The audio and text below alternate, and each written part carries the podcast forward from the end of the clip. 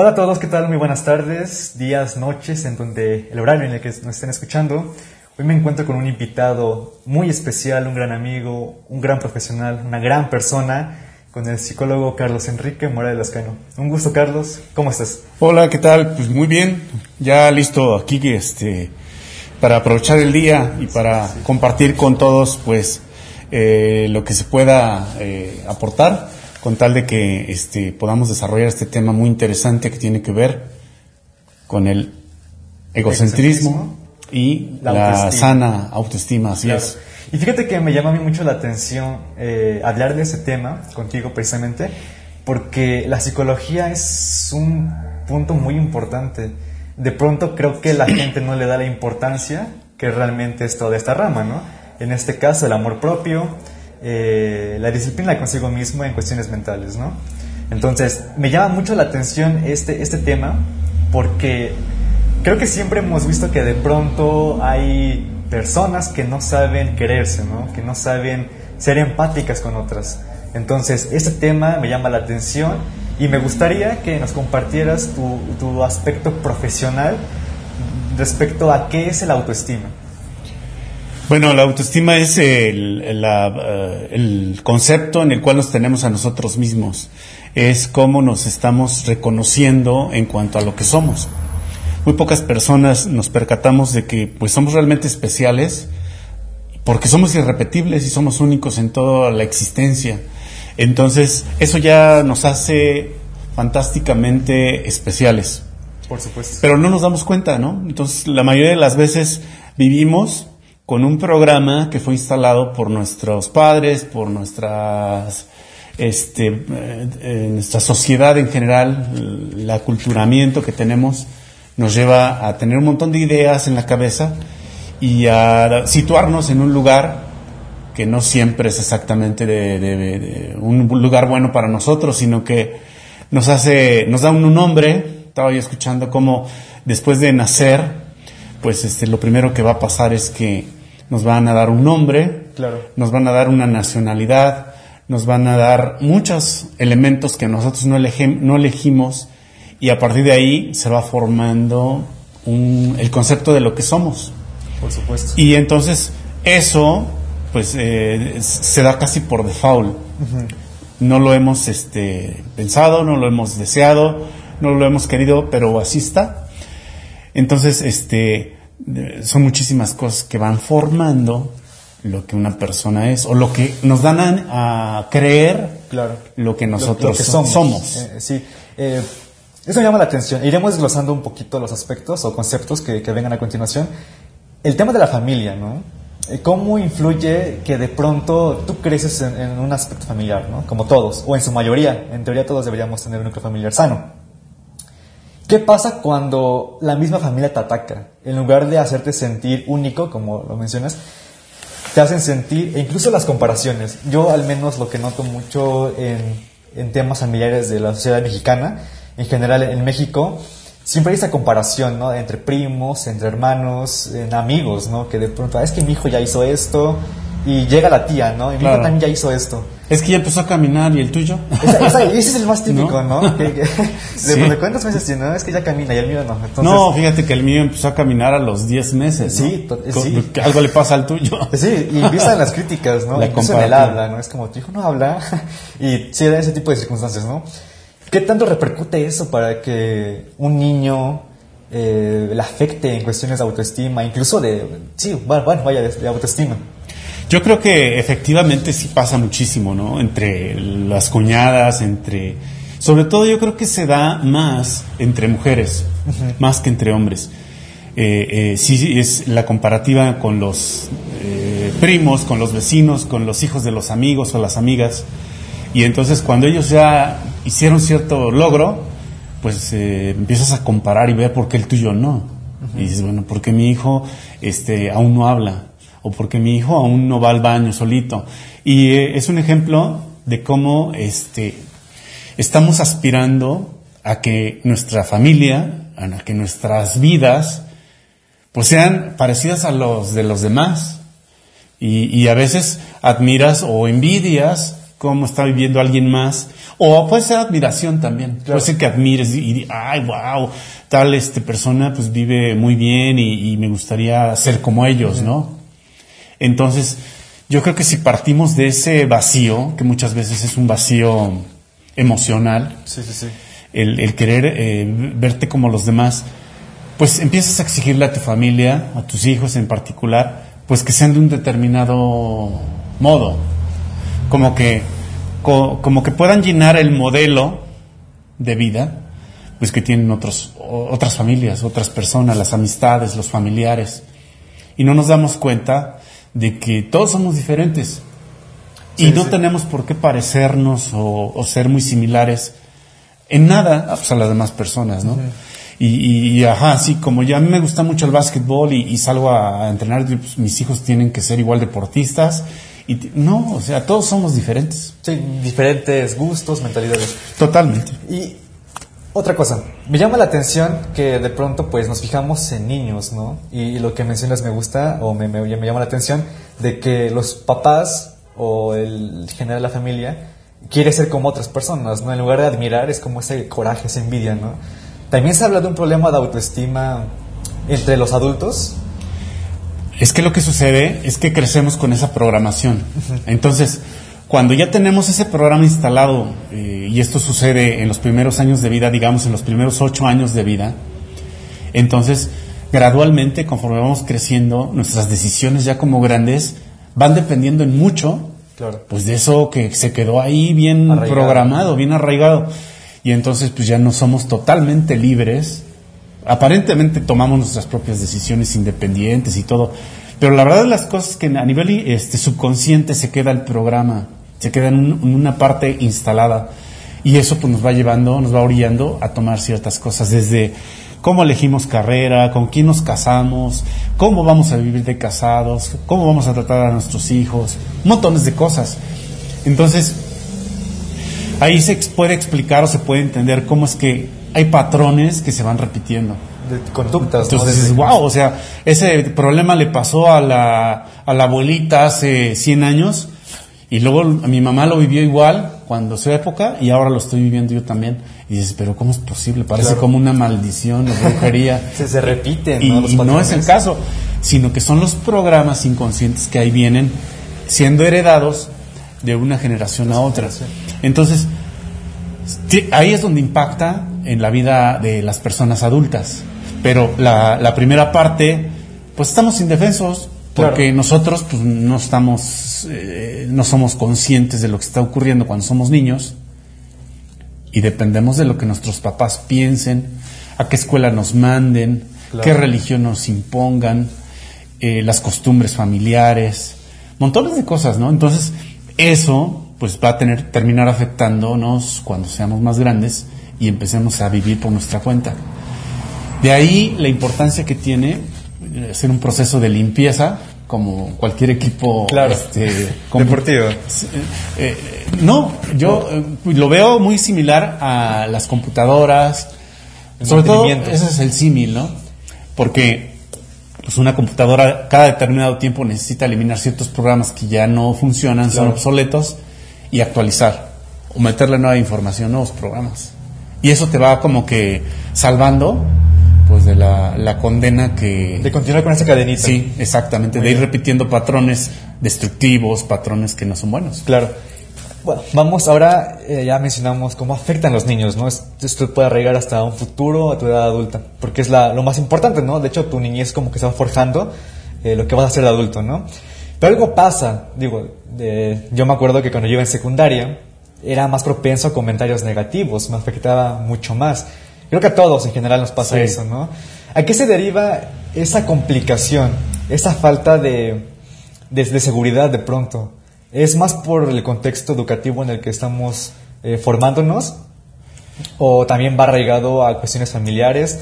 ¿O de amigos? ¿O de familia en general? Yo creo que todo afecta. Cuando estás en tu casa de bebé y que no vas a la escuela, no has entrado al kinder, entonces todo depende de lo que tus papás digan, ¿no? Las personas con las que convives a diario, si vives con tu abuelita, con tu tía, así, tus primos. Depende mucho tu, con- tu, tu, tu, tu identidad y lo que la fuerza que puedes tener hacia este hacia cómo te vas a desenvolver de lo que ellos te dicen, de cómo te tratan, de cómo la calidad de atención que estás recibiendo. Pero una vez que empiezas a interactuar en el kinder con los niños, pues empieza a ver el proceso de socialización más amplio. Y entonces ahí, pues ya hay otros niños, niñas, los maestros, y, empiezas a, tener un proceso todavía más fuerte como de domesticación. Es como un proceso en donde tienes que aprender a estar callado, a estar sentado, a llevar un orden, a que lo hagas como la maestra del kinder te dice que lo, debes de hacer en la escuela y ya no puedes pararte, ya no puedes estar hablando, ya no puedes varias cosas. Entonces tienes que someter. Pero la, la, pregunta que tú me haces, yo creo que básicamente es muy, muy trascendente los primeros años de vida y cómo, cómo te cómo te han tratado y, cómo te han enseñado al respecto. Pero es un proceso que continúa en la niñez, en la adolescencia, hasta la juventud y a veces todavía más allá, ¿no? Sí, totalmente. ¿Qué te dicen?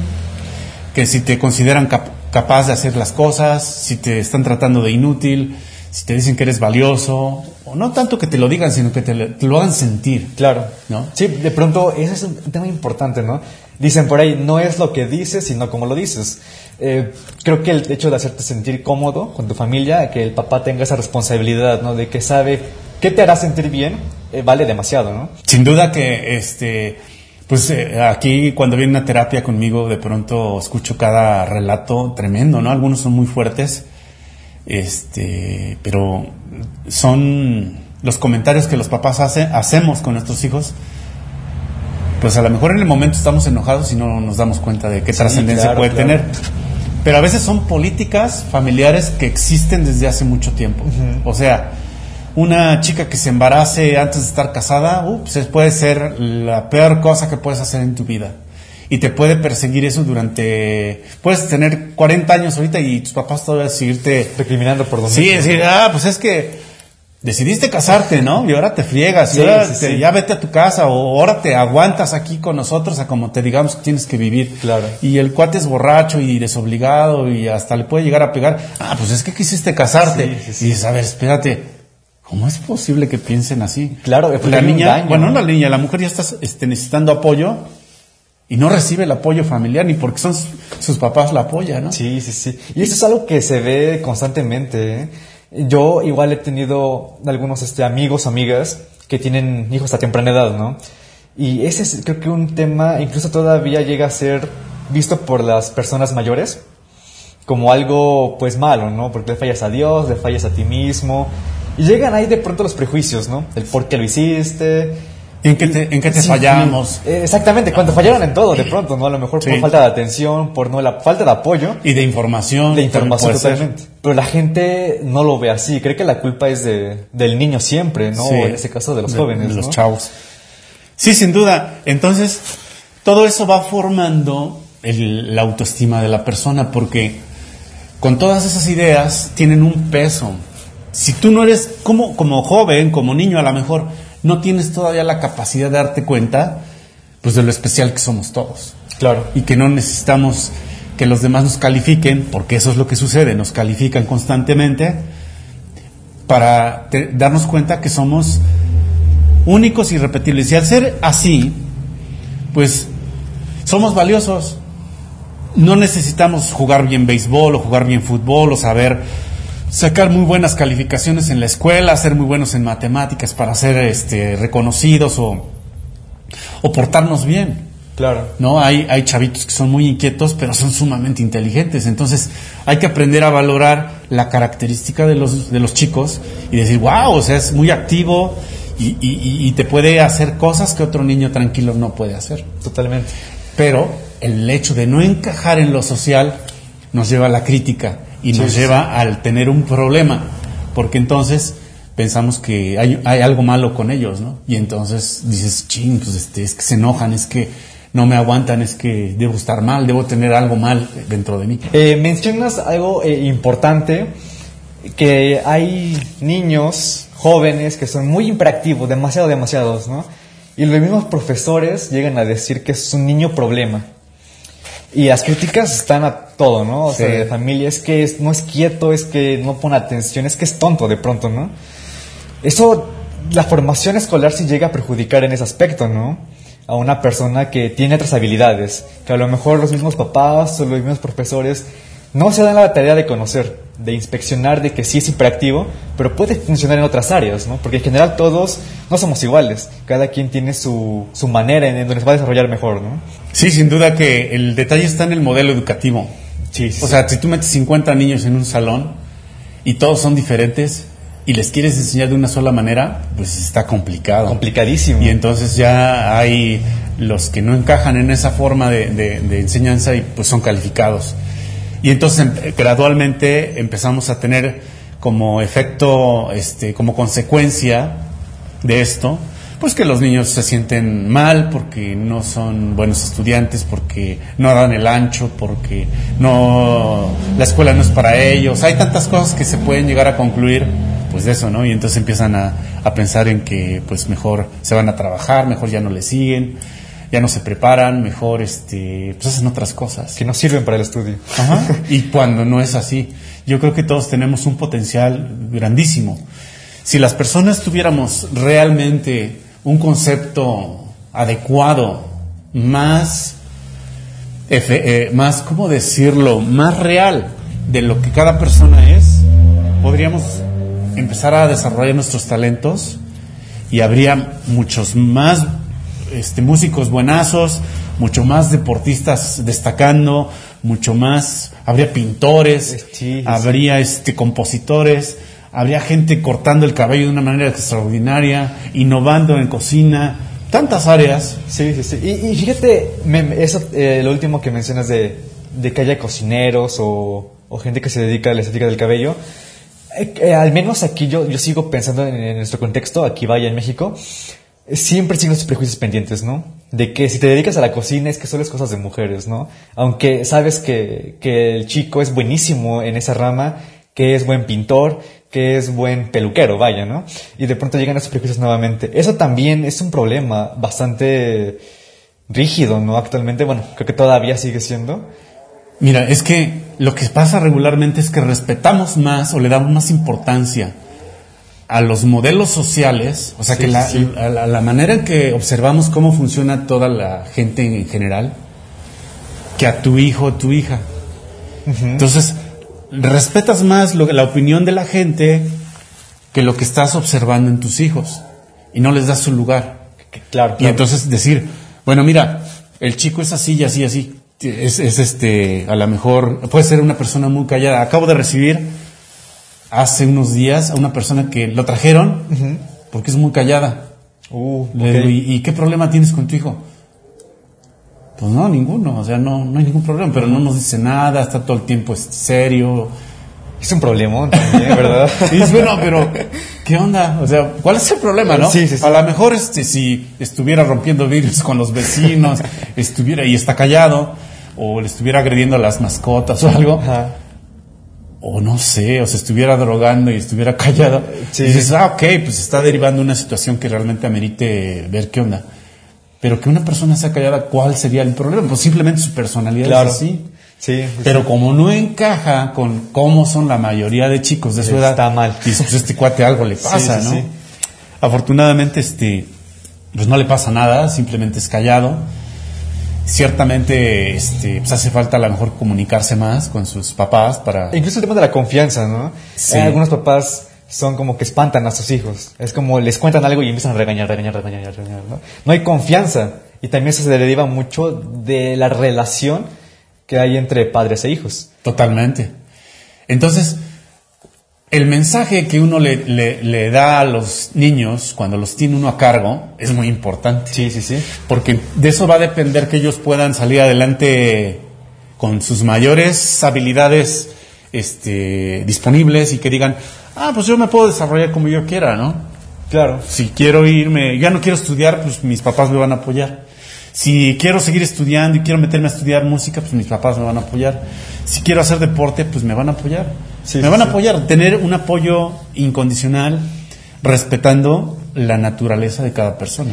Y es importante porque a mí, a mí por ejemplo, a mí me, me encanta el fútbol y la música, son como mis complementos. Eh, y a lo mejor no practico el deporte, pero me gusta mucho saber, ¿no? Y de pronto me gusta ver las biografías de algunos cantantes, de algunos deportistas. Y depende también del país, ¿no? El modelo y el apoyo que haya. Igual en cuestiones este, económicas, ¿no? De pronto en Alemania es, una, es un país donde exporta demasiados futbolistas de gran calidad, ¿no? Y me da, me da curiosidad cómo allá es, como no te gusta la escuela, ¿qué quieres? ¿no? Le dan esa opción a- al- al chico, ¿qué quiere? No, quiero ser deportista. Pues va, te metemos a una escuela, te apoyamos a lo que tú quieres, ¿no? Igual con el tema de la música, de pronto hay músicos, es que no, no se me da el modelo de la escuela, pero quiero ser músico, va el apoyo. Y aquí eh, es súper diferente, ¿no? Eh, de pronto hay personas que dicen, no quiero estudiar, no les gusta el modelo y también es aceptable, ¿no? Porque realmente el modelo eh, eh, educativo mexicano es muy cuadrado, Sí. demasiado, entonces no te permite exteriorizar tus habilidades. Pero aquí es como, ¿estudias o trabajas? Si te gusta otra cosa, pues no. O sea, ¿de estudias o trabajas, no? Es que nos hemos casado con la idea esa de que este, pues, siendo profesionista la vas a armar, ¿no? Cuando de pronto Sí la vas a hacer. Se ¿Y, complica y también. qué es hacerla, a final de cuentas? ¿Qué significa hacerla? Pues este, tener dinero, básicamente ese es- en eso se reduce, ¿no? Que tengas buen salario, tengas buenos ingresos y con eso ya la haces. Claro, Entonces, la cantidad de gente este, que no es feliz, la cantidad de gente que no está viviendo ple- con plenitud sus vidas, pues es muy grande. Porque nos vamos con esa idea generalizada de que así debe ser la vida. Debes de este, crecer, estudiar, trabajar, casarte, tener hijos. O sea, básicamente es como algo que ya está predeterminado. Sí, sí, sí. Y de eso, no- esos modelos van quedando atrás, afortunadamente, porque no funcionan tal cual. Entonces, hace falta que cada uno de nosotros revisemos qué- cómo estamos para buscar cambiar lo que hace falta Claro. cambiar y, y ser plenos en nuestras vidas. Entonces, es importante que las personas tengan buena eh, autoestima, que, que se consideren valiosos, que se, que se den cuenta, que nos demos cuenta de cómo somos realmente y nos aceptemos. Nos aceptemos así tal cual. Si soy chaparrito, si soy alto, si soy moreno, si soy eh, de ojos chicos, ojos grandes, nariz, etcétera, Claro. físicamente y también por dentro cómo soy. Y que le, le dé su justo valor a cada elemento de mi persona. Claro. En esa medida voy a poder relacionarme sanamente con las demás personas. Si tú estás bien, con los demás vas a dar esa misma impresión, ¿no? Total. Y, y es, es necesario que haya cada vez personas más felices, más sanas, Lo ideal sería que todos que fuéramos gusto, así, ¿no? sí, que pudiéramos tener esa oportunidad de, de desarrollarnos como nosotros quieramos y sentirnos valiosos. Claro. Y ahí viene ese tema, el egocentrismo. Eh, ese tema a mí me, dio curiosidad, eh, te platicaba previamente.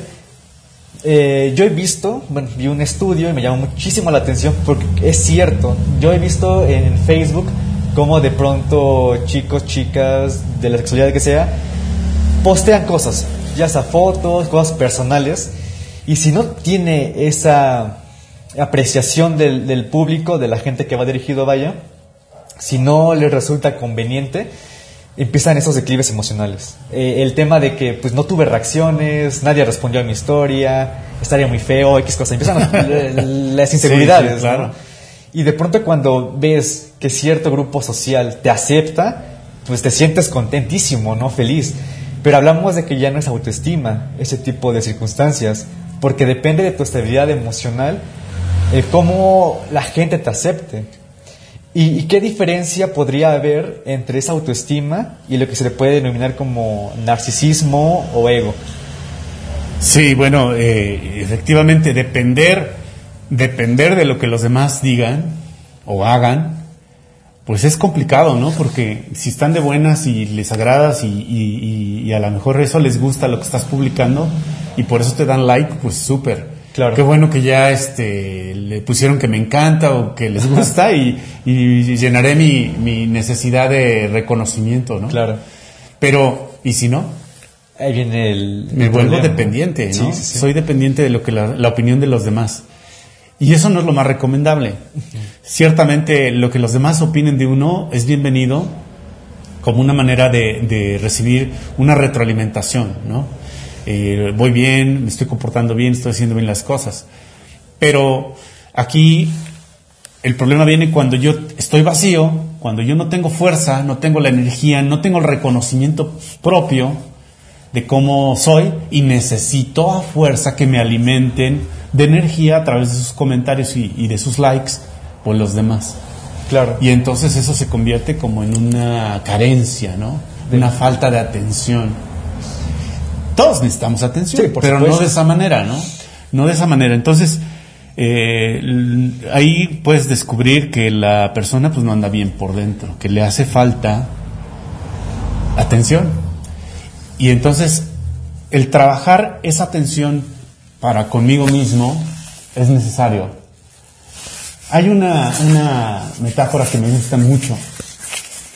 Cuando tú abordas un avión,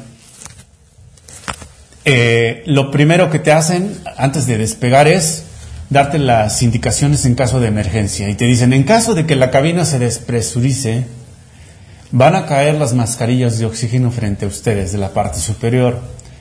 Antes de ponerle la mascarilla a algún menor que vaya con usted o que tenga cerca, se deberá poner su propia mascarilla. Muy bien. Esto se hace porque si usted no se la pone y sus hijos van junto a usted, por ejemplo, y que en medio de la preocupación o de la inquietud, de la emergencia, le quiere poner las mascarillas a sus hijos primero, es muy probable que se desmaye antes de que termine de ponérselas. Y todos terminen muertos. Claro. Sí, sí, sí. Y entonces dices, no manches, o sea, sí tienes razón. Sí, sí, sí. Lo primero que tiene que hacer entonces es usted mismo colocarse su propia mascarilla apropiadamente para que sea capaz de respirar. Y Y, de enseguida ya poder ponérsela a quien sea, ayudar a los demás a ponerse sus mascarillas. Mm, muy bien. Esa es la lógica que tiene. Y en estas cuestiones de, de la, de la autoestima es lo mismo. Tienes que trabajar primero contigo y ponerte la mascarilla, darte oxígeno. Y Tú una vez que ya estés mismo. respirando y ya que estés este, recibiendo la energía necesaria para poder este, ayudar a los demás, pues ya lo vas a poder hacer. De otra manera no se puede. Claro. Bueno, sí se puede, pero va a salir mal. a medias o- o mal, ¿no? En Sí. todos los casos. Y a lo mejor voy a sentir que estoy este, sacrificándome por los demás y no sé cuántas cosas. Como el héroe. Tantas ideas que se nos vienen Sí, sí, cuando sí. hacemos eso y no es el caso, no va por ahí. ¿De acuerdo? Entonces, es muy importante que nos demos cuenta cómo estamos, Una autocrítica. sí, y que nos ah, atendamos, que nos demos la atención que necesitemos, porque al final de cuentas nadie puede dar lo que no tiene. Entonces, nos atendemos primero, nos fortalecemos interiormente y después ya poder compartir con los demás lo que, lo que se necesite dar. Y esto ya estamos en posición, pues yo creo que a partir de los 15, 16 años podemos ya empezar a trabajar esto. A trabajar. A lo mejor antes es un poco complicado, sí se puede, pero aún estamos en el proceso de crecimiento. Igual y por la falta de conciencia, ¿no? De pronto cuando eres más chico, pues no tomas tan importante conductas ajenas Sí. o contigo, ¿no? Entonces sí, el tema de conciencia, que eso va forjándose conforme la edad, el tiempo, la experiencia, da mucho eh, a qué decir, ¿no? De, de cómo tú puedes percibir a los demás incluso. Hablábamos de la diferencia de la autoestima y el ego. Plat- Platícanos respecto a estas grandes diferencias. Sí, sin duda que eh, la diferencia está en cómo para el egocentrista lo más importante y tal vez lo único importante sea yo mismo, ¿no? Claro. Lo que me pasa, el sufrimiento que tengo, este, el dolor que, que me ha pasado, cómo me han tratado, lo que la vida me ha dado. Yo hablar yo, yo, yo, yo. Solo yo. Yo. Nadie más importa. De hecho, ego, eh, en su raíz etimológica, quiere decir yo. Claro. Sí, Entonces, yo soy el centro de todo lo que ocurre en la vida del universo. y del universo. Si el sol salió fue por mí, Claro. casi casi, ¿no? Fue porque yo aquí estoy. Sí. Entonces, el egocentrista eh, toma esa postura en que todos los problemas y todo lo bueno y lo malo que sucede soy yo. Ese es el egocentrismo. Pero se da muchas veces en que este, pues yo me puedo admirar a mí mismo, Está- estaríamos hablando de narcisistas. Los narcisistas es como una admiración exagerada de uno mismo. De sin uno ver mismo. Sí, errores. sí, no, yo, este, los ojazos que traigo y este, Perfecto. fíjate que mis pestañas y mi cabello y la piel y el color de mi piel, o sea, son una, admiradores, son los fans número uno de ellos mismos. Sí. Y ese es un narcisista. Eh, tiene que ver con el egocéntrico porque para ellos, ellos son lo máximo, ¿no? Ellos mismos. Son únicos. Y les cuesta mucho trabajo reconocer que existen más personas. Y si existen, pues a lo mejor es porque algo tienen que ver conmigo, ¿no? Sí. Entonces, este, esa es como que la diferencia. En cambio, el- los que, los que, la, la autoestima tiene que ver con un fortalecimiento interior para estar bien yo y poder servir mejor a los demás.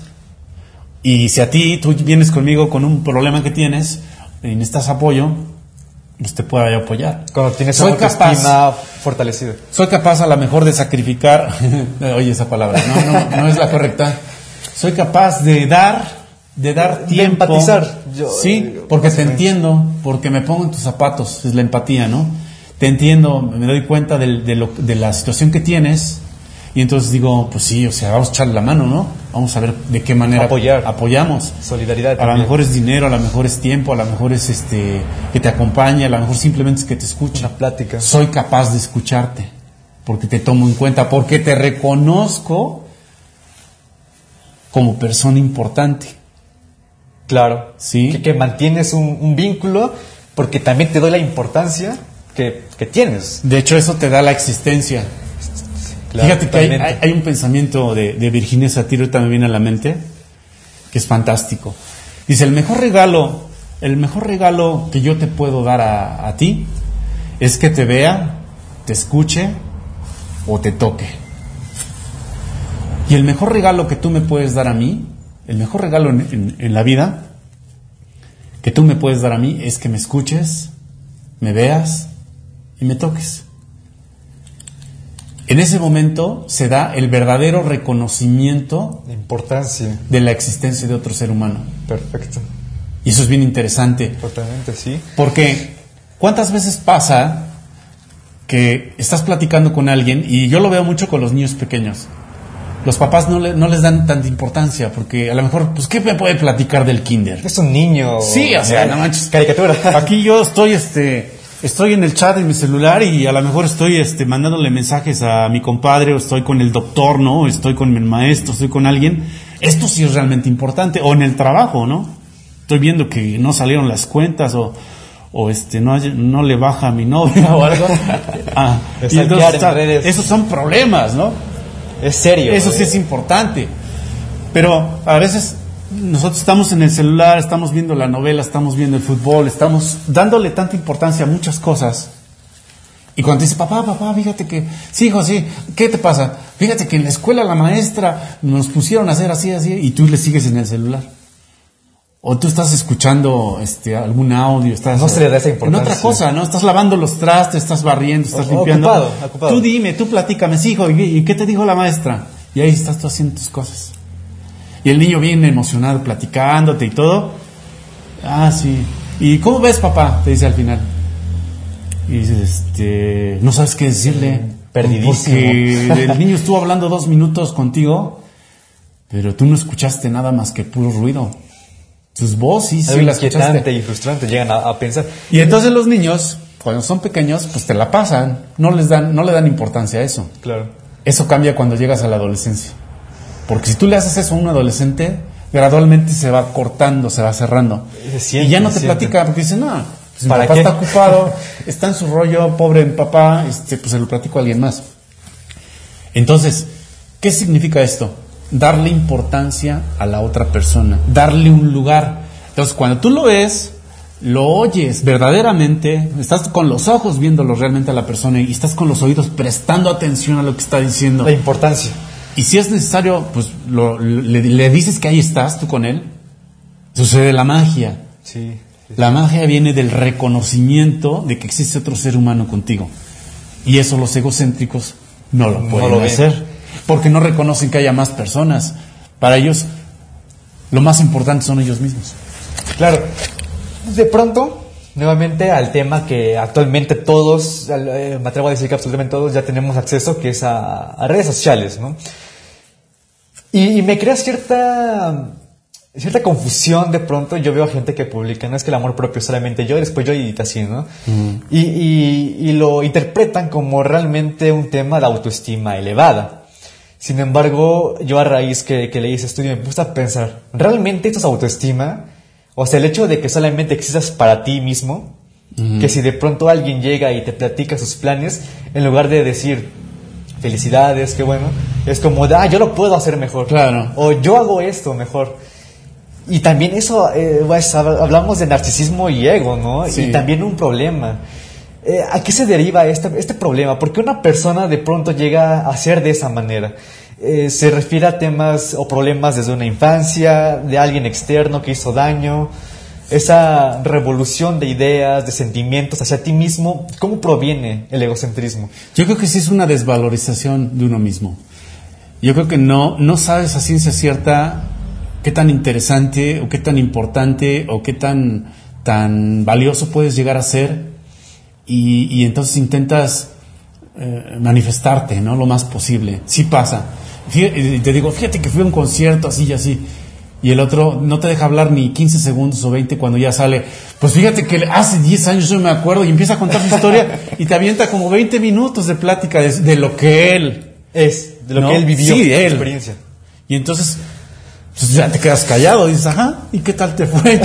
Y, tú acabas de ir y tu idea era compartirle. Platicar, claro. Este, en buen plan, no era presumir ni nada, simplemente que ese era un momento muy padre para ti y el otro no te deja hablar. Y es que fíjate que me duele aquí y el otro, no, pues fíjate que mi dolor, no, yo estuve en el hospital, ya fui 20, a 20 médicos, todo, y sale su historia todavía más grande, ¿no? Sí, y te la impone. Y son personas con las que es muy desagradable estar hablando, ¿no? Realmente no te dan ganas de platicar con ellos. Sabes que siempre va a salir con él mismo, o sea... Y eso pasa porque no tenemos, no reconocemos, no nos percatamos de que de, lo que está viviendo la otra persona. No hay empatía. El otro viene emocionado y no nos damos cuenta de que es un momento y es necesario escucharle.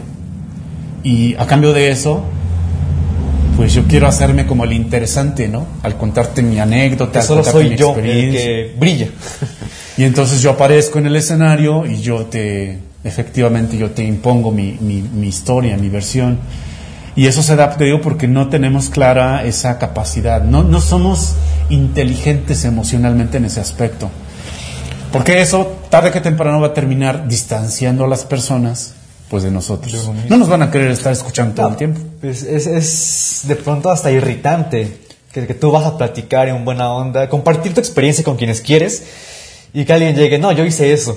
O es lo que, lo que mencionas, ¿no? Platicar tu experiencia. O sea, ya no hay esa empatización, ese intercambio incluso de ideas, de... Sí. vaya, es, a fin de cuentas compartir lo que dices, ¿no? Si yo te escucho, si yo te platico, porque comparto contigo un vínculo bastante fuerte por el cual quiero que haya una interacción de ideas, ¿no? Y cuando se priva esa oportunidad, pues, se hace de pronto ya reprobable, ¿no? Así como, ¿para qué te platico si no me vas a escuchar? Exacto. Ese es el punto. La otra persona no te termina escuchando. No te escucha. Solamente se oye a sí misma.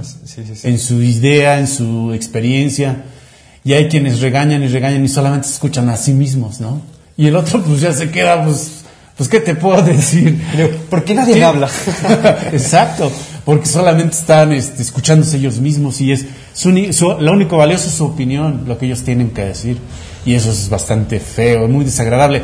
No se da la conexión, no se da el contacto. No hay comunicación. Y hay algo también que me llama mucho la atención. Hay gente que, de pronto dice, es que él o ella sabe escucharte, pero también es una persona que es incapaz de expresar sus ideas. Y, tampoco tiene una autoestima fortable como para escuchar a otros, simplemente es por miedo a exteriorizar. ¿Ahí de qué problema estaríamos considerando de una persona? O sea, cuando una persona se queda callada y solamente te escucha, ¿no? Pero por, por, por temor quizá a, hablar también ella misma. O sea, escucha por porque prefiere escuchar que hablar, que contar. Pues pueden ser muchas cosas, pero ahorita me viene a la mente, por ejemplo, el caso de que este pues a lo mejor cuando niño igual no le daban importancia a tus opiniones, ¿no? Puedes ser el, puedes ser el hijo más pequeño de la familia y los hermanos mayores pues, siempre tomaban las decisiones, siempre opinaban, siempre comentaban. Y pues el chiquito, ah, tú cállate, tú siéntate y este, come tu sopa, ¿no? Sí. Y entonces pues no, no le daban ningún valor a sus opiniones. Y a lo mejor era válido en ese momento, pues porque efectivamente a lo mejor un niño de 6, 7 años, pues con la opinión de sus hermanos mayores de 15, 18, 20, pues no nada que ver, ¿no? Eh, y, y- y entonces terminas pues eh, restando la importancia a lo que tú puedes decir. A lo mejor llegas a pensar que no hay nada valioso o, o trascendente que puedas llegar a comentar. Y creces así. Por supuesto. Entonces, eso se tiene que modificar. Porque, Sí, sí. bueno, si eres feliz, como este chico que era muy callado, Pero así su personalidad. ajá, y si está contento, pues adelante, ¿cuál es el problema? Si está feliz, pues síguele como vas. Pero si estás siendo infeliz, si no te estás, este, eh, estás perdiendo oportunidades de, de desarrollo por tu mismo carácter y, y así, o sea, no tienes amigos y tristeas todo el tiempo por eso, y entonces se convierte en un problema de, de relación, ¿no?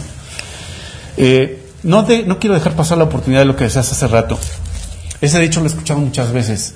Primero yo, luego yo y al sí. final yo. Es una filosofía muy eh, compleja. La corrección es esta. Lo correcto es que se, se ha mal- malinterpretado. Sí, sí, sí. Lo correcto es decir, como lo, te decía la anécdota del avión o la, la historia del avión. Primero yo, para que luego pueda ser tú. Muy bien. Y luego tú o los demás. Primero yo, luego tú y luego los demás. Ese sería yo creo que el orden Lo ideal, adecuado. correcto, sí. Sí. Primero yo, porque si ando enfermo, si estoy débil, si no he dormido, si estoy de malas, si no tengo buena autoestima, pues ¿qué puedo aportarte a ti? Problemas. neg- sí, pues problemas, sí, problemas, negatividad, vamos a estarnos agarrando de las greñas a cada rato, este, nos la vamos a pasar mal, Se crean más problemas, más conflictos. porque no estoy listo para interactuar sanamente con los demás. Muy bien. ¿no? Entonces, primero yo, trabajar yo en lo mío, fortalecerme, estar sano, estar fuerte, saber. Y luego ya voy contigo. ¿Cómo te ayudo? ¿Cómo te aporto? Si es que necesitas algo, ¿no? Pero, ¿será que cuando yo ya estoy, he crecido este, emocionalmente, pues viene el respeto por ti mismo, por cómo eres, lo que necesitas? Claro. Y respeto lo que tú haces y lo que tú digas. Y ya si me pides apoyo, pues te apoyo. Pero eso es padre, cuando puedes reconocer que el otro ser humano también tiene derecho a ser como le, se le antoje ser, como necesite ser para lograr la felicidad. Muy bien, entonces, para ir un poco ya delimitando esta situación, ¿cuáles son las diferencias más precisas, más exactas de diferenciar a una persona con, un- con alta autoestima a una persona egocentrista? Déjame decirte algo, te voy, te voy a comentar las diferencias. Pero esto es importante. eh, cuando, cuando estamos pequeños, los niños somos, bueno, fuimos, yo me- los niños somos. todavía, todavía, todavía. Cuando somos niños, es lo que quería decir. Claro. Cuando somos niños, somos egocentristas por naturaleza. muy Eso es totalmente normal. Porque aún no ha desarrollado ese sentido de, empatía para hacia con los demás. Que gradualmente se va formando este, conforme va creciendo el, el niño. Pero cuando son niños menores a 8 años, son egocentristas por naturaleza y eso es totalmente normal. Y gradualmente tenemos que ir avanzando y creciendo interiormente para cada vez ser más empáticos y llegar a tener una autoestima este, completa y poder ya ser de utilidad para la sociedad, ser de utilidad a los demás y a los que tenemos cerca principalmente, ¿no? Pero bueno, el egocéntrico le da mucha atención a sus aspectos personales, a sus características. Eh, ya lo decíamos, si este puede ser una persona que se sienta muy guapo, muy, muy, muy, mucha pieza, o puede ser una persona que de plano se desprecie y es muy importante para ella lo que, lo que ella ve en ella misma. Es que estoy muy flaca, es que no tengo este eh, el color de piel, que, que no soy rubia, no sé, tantos este Estereotipos clichés y estereotipos. Que a veces nos hacen sentir mal y nada que Sí, ver, ¿no? totalmente. Nada que ver. Eso es por una parte. Y una persona con buena autoestima se da cuenta de sus virtudes y sus defectos. De Y los ambos, que acepta. sabe que Y se dice, puede equivocar. Sí, yo, yo me conozco, sé cómo soy y no hay problema. A lo mejor me puedo vestir de determinada manera que me favorezca o, no hay problema, no hay necesidad de nada, ¿no? Simplemente me doy cuenta cómo soy físicamente. Sin querer impresionar. Y adelante, o sea, no me causa ningún complejo, no me siento menos ni, ni nada, no, no me siento mal al respecto. muy bien. Porque pues me acepto como tal y me doy cuenta que todos somos distintos, ¿no? Por una parte es eso. Otra diferencia podría ser que la persona egocéntrica necesita que le den atención todo el tiempo. ¿No? Ah, y si hay una fiesta y hay 50 personas el centro de atención.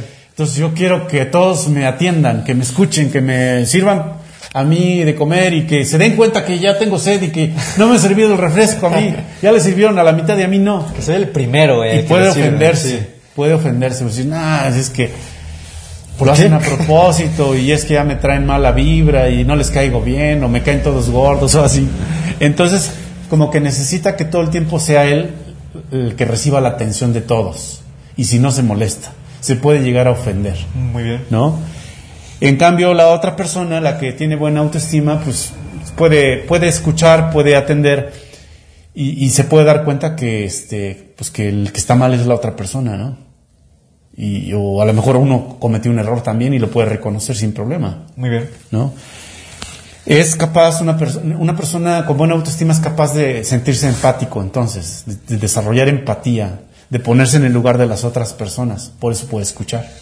Y el egocentrista no lo va a poder hacer. Es una diferencia muy marcada, a mi consideración, de que alguien que no sepa escucharte, pues sí es muy imposible llegar a, tener una conexión, ¿no? En cambio, una persona que, te escucha, digo, hay ratos en los que tú vas a querer hablar, que tú vas a querer escuchar, y es normal, y creo que por eso somos humanos, todos tenemos errores, virtudes, y eso siento que es una diferencia muy marcada entre una persona egocentrista y una persona con una autoestima considerablemente elevada. El egocéntrico, por otro lado, va a ser difícilmente, va a aceptar sus errores o que él está equivocado. Para el egocéntrico, todo el mundo se equivoca. Todo el mundo está equivocado y tiene la culpa a los demás. Es que mi papá, es que mi mamá, es que mis hijos no se portan bien, yo pongo lo mejor de mi parte, de verdad que sí, este, hago las cosas bien, pero mis hijos, mi esposo, entonces, bueno, estoy hablando como, como del lado de la, de la esposa, pero pues también mi esposa, y es que es muy enojona, todo el tiempo está de malas, yo soy el que, le echa, el, que más ganas le echa al asunto. Y los demás tienen la culpa menos yo. Menos yo. Entonces, eso es un egocéntrico. No se está dando cuenta de que los demás y que él mismo también tiene sus errores. Todos tenemos este algo que, que, se nos puede criticar, ¿no? En un problema. Muy bien. Por otra parte, también este puede llegar a involucrarse el egocéntrico a participar con las demás personas, pero siempre y cuando esa persona reciba un beneficio a cambio. Si voy a salir beneficiado, pues sí participo. Si no, ¿para qué? Ok. No, pues no le entro como para ayudarle a los demás. Nada, que. Hay que se como pueda, ¿no? Participo. Sí. Muy bien. Sí, si no, pues no le entro, ¿no? O sea, ¿para qué me pongo el cubrebocas? ¿Para qué me lavo las manos? ¿Para qué este? No, pues no. Pero si veo un beneficio para mí, entonces sí lo voy a hacer. Muy bien. Y eso sí, eh, últimamente es un buen ejemplo, ¿no? Últimamente la gente eh, sale a la calle y dice, no, ¿para qué me cuido? Mi familia está bien. Pero pues de ti deriva el que otras personas no se infecten o que también se mantengan bien, ¿no? Sí, bien, bien especial ese caso, ¿no? De, de cómo no nos percatamos de que nosotros tenemos mucho que ver en que se calme la pandemia o continuemos con problemas, ¿no? Totalmente. De nuestra actitud deriva todo lo demás es como igual el tema de, la contaminación, ¿no? Como la gente, hay nada más tiene una bolsita, no pasa nada. Pero pasa mucho. Sí. Eh, o sea, creo que de una persona puede derivarse muchos problemas. Final, ah, continúa, continúa, continúa. No, yo iba a decir que finalmente de ahí se desprende lo más importante del tema. Porque si nosotros solamente nos preocupamos por nosotros mismos, pues el mundo va a terminar totalmente mal contaminado, este, no va a haber avance significativo en la sociedad, en las ciencias, en este, eh, o sea, si nada más soy yo lo importante, pues con que yo coma, beba y duerma, pues los demás hay que se rasquen como pueda, ¿no? Yo creo que conforme las personas desarrollen una fuerza interior y se den cuenta del potencial que hay en, en cada persona, en cada individuo, vamos a poder generar cambios más rápidos Veamos la contaminación como ejemplo, veamos la inseguridad. Si nada más me preocupo por mi casa y que nadie me robe estas sillas que tenemos acá, y a lo mejor estoy viendo que se están metiendo con el vecino, bueno, pues ahí le echo la bendición y ojalá. su bronca. sí, y es su bronca, ¿no? O le están pegando a alguien este, injustamente, o están asaltando a alguien en la calle. Mientras pensemos solamente en nosotros mismos, pues nos va a llevar el tren.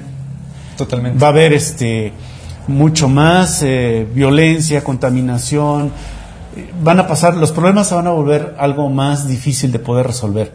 Entonces, lo que hace falta es la unión y para que haya la unión como especie de, los seres humanos, se necesita que haya empatía y que haya una fuerza y haya un desarrollo personal que lo ideal sería que cada ser humano pues, lo llegara a, poner al nivel máximo que le sea posible, ¿no? Y que eso colabore para que vaya sumando al esfuerzo colectivo. Sí, incluso me atrevo a decir que influenciar a otras personas a que se abran, o sea, que, abran su mente, su panorama y que no solamente piensen en sí mismos, porque lo mencionas perfecto, o sea, si tú piensas solamente en ti, ¿quién más va a beneficiarse de eso? Solamente tú.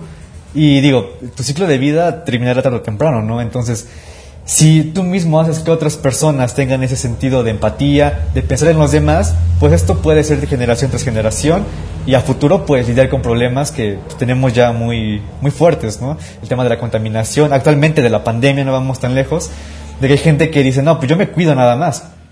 O, yo salgo como si nada, yo estoy bien, no me pasa nada. Pero podemos perjudicar a otras personas. Y ahí sí hablamos de un problema pues, fuerte a nivel social.